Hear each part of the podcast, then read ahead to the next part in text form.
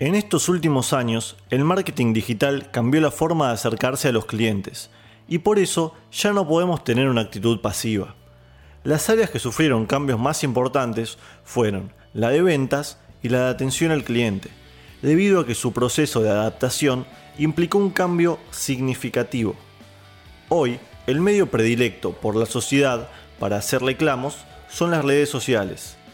El manual de respuesta en estos casos depende del área de ventas y de servicio al cliente, puesto que la primera determina el lenguaje y tono de comunicación y la segunda se encarga de contactar a los clientes para llegar a una posible solución.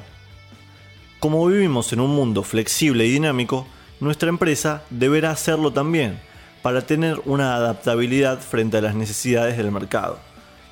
Es importante también tener en cuenta cómo fue diseñada nuestra estrategia, así como qué alcance tiene.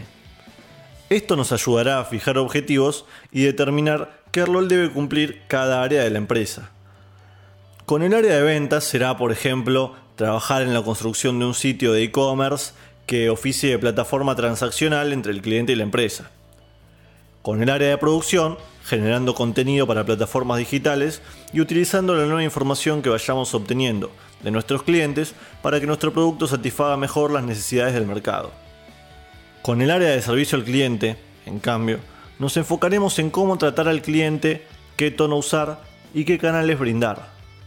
Con el área de recursos humanos, podríamos hacerlo incentivando el uso de plataformas de aplicaciones de trabajo online como Indeed o Zona Jobs.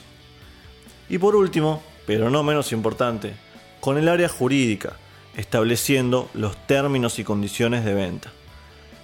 Por todo esto, decimos que el marketing digital es una mejora sustancial de cada sector de la empresa.